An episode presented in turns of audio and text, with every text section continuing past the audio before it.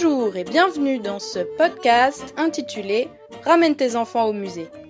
Un podcast pour défendre l'accès à la culture, son importance dans l'éducation de nos enfants et pour arriver, enfin, à les sortir de leur bulle.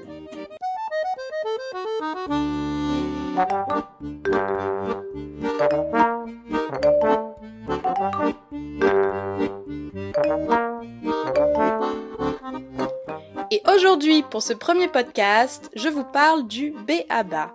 Eh bah oui, parce que nos petits bouts là, ils ont besoin d'art et de culture. Oh, mais encore un podcast barbant avec des théories poussiéreuses à n'en plus finir. Stop C'est promis, je ne vous ferai pas la leçon. Mais je vais vous raconter une histoire. C'est celle de l'enfant sans art ni culture.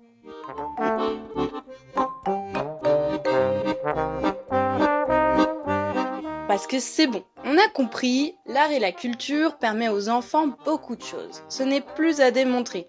En plus, le gouvernement s'y est mis sérieusement, donc tout ça est bien reconnu aujourd'hui. Mais moi, je vous pose la question inverse. D'après vous, ça donne quoi un enfant sans art ni culture? On part sur les besoins de base connus d'un enfant, et de tout être humain en fait. Se nourrir, respirer, dormir, aller aux toilettes, oui, ça en fait partie évidemment.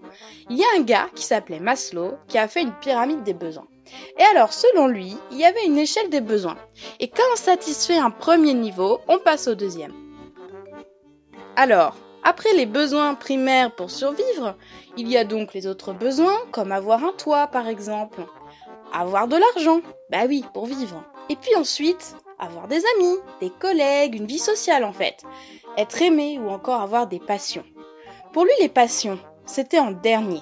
C'est ce qui faisait partie du développement personnel, de la satisfaction d'accomplir quelque chose.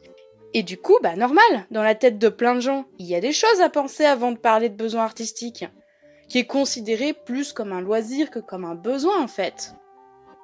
Eh ben dommage parce que Maslow et sa pyramide des besoins, eh bien, il est un peu poussiéreux aujourd'hui. Et oui, il a été montré que les niveaux de besoins ne sont pas strictement hiérarchiques. Il arrive de négliger certains premiers besoins pour en satisfaire d'autres. Par exemple, de moins faire attention au besoin de se nourrir que de celui d'être aimé.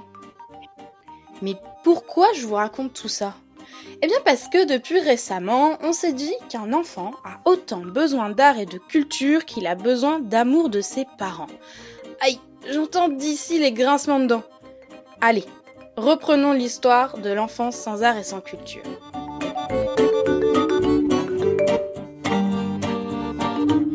L'enfant sans art, c'est un enfant qui ne dessine pas, qui n'a pas de crayon dans les mains. Remarque, vous me direz que c'est plus facile pour pas retrouver des dessins partout sur les murs.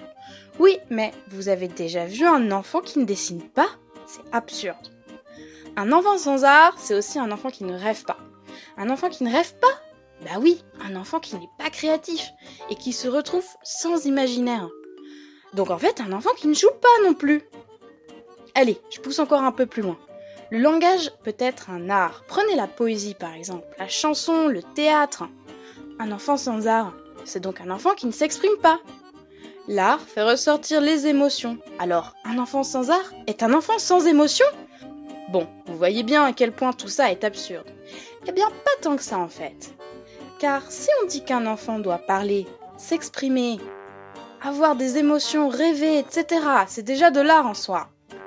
Dans le cas où on considère donc que l'art est tout simplement tout moyen d'expression qui vient de soi. Tout simplement. Un enfant sans art, du coup, en fait, ça n'existe pas. Et alors là, pas besoin de vous convaincre sur le sujet de la culture. Si culture s'oppose à nature dans sa définition la plus simple. Donc en fait, tout ce qui vient de l'homme. Un enfant sans culture, ça ne peut pas exister. Un enfant, il naît dans une culture, celle de ses parents, de sa famille, de ses amis. Tout ce qui est humain, en fait, est culture.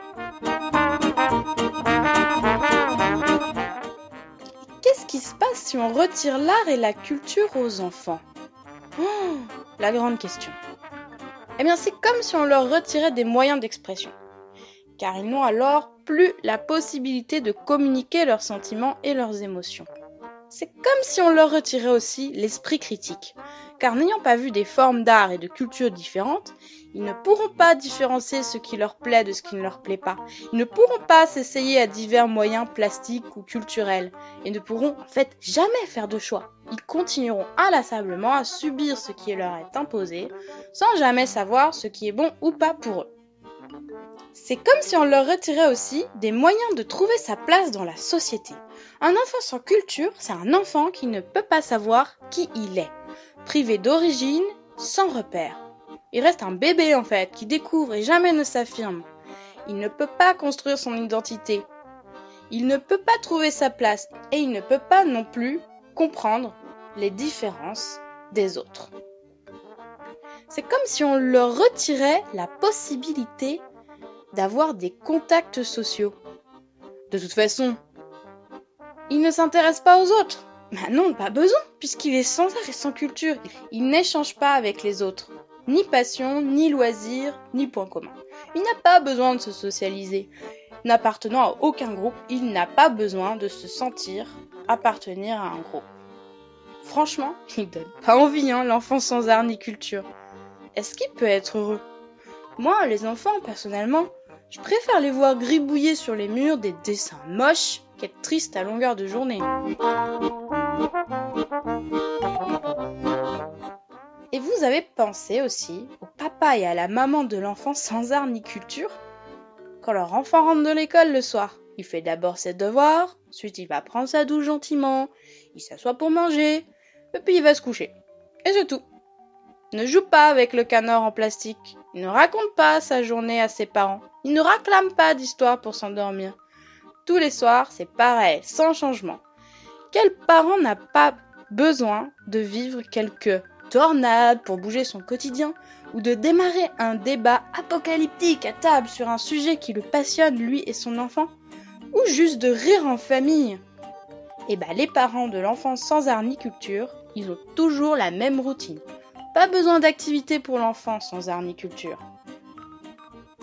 Ah là là, elle est vraiment pas drôle cette histoire de l'enfant sans art ni culture. Ça rigole pas dans cette famille, c'est moi qui vous le dis. Heureusement qu'on a des psychologues et des éducateurs qui nous ont ouvert les yeux sur l'importance de l'art et de la culture dans notre quotidien et celui de nos enfants. Et au même titre que les autres besoins. La seule différence, c'est que c'est nous qui donnons des priorités à certains besoins plus qu'à d'autres. Mais au moins, nous pouvons faire le choix. Et avoir le choix d'avoir une activité artistique ou culturelle, de se confronter à la culture en général, ou de faire complètement autre chose, c'est quand même pas trop mal au final, hein Bon allez, sur ce, je vous laisse.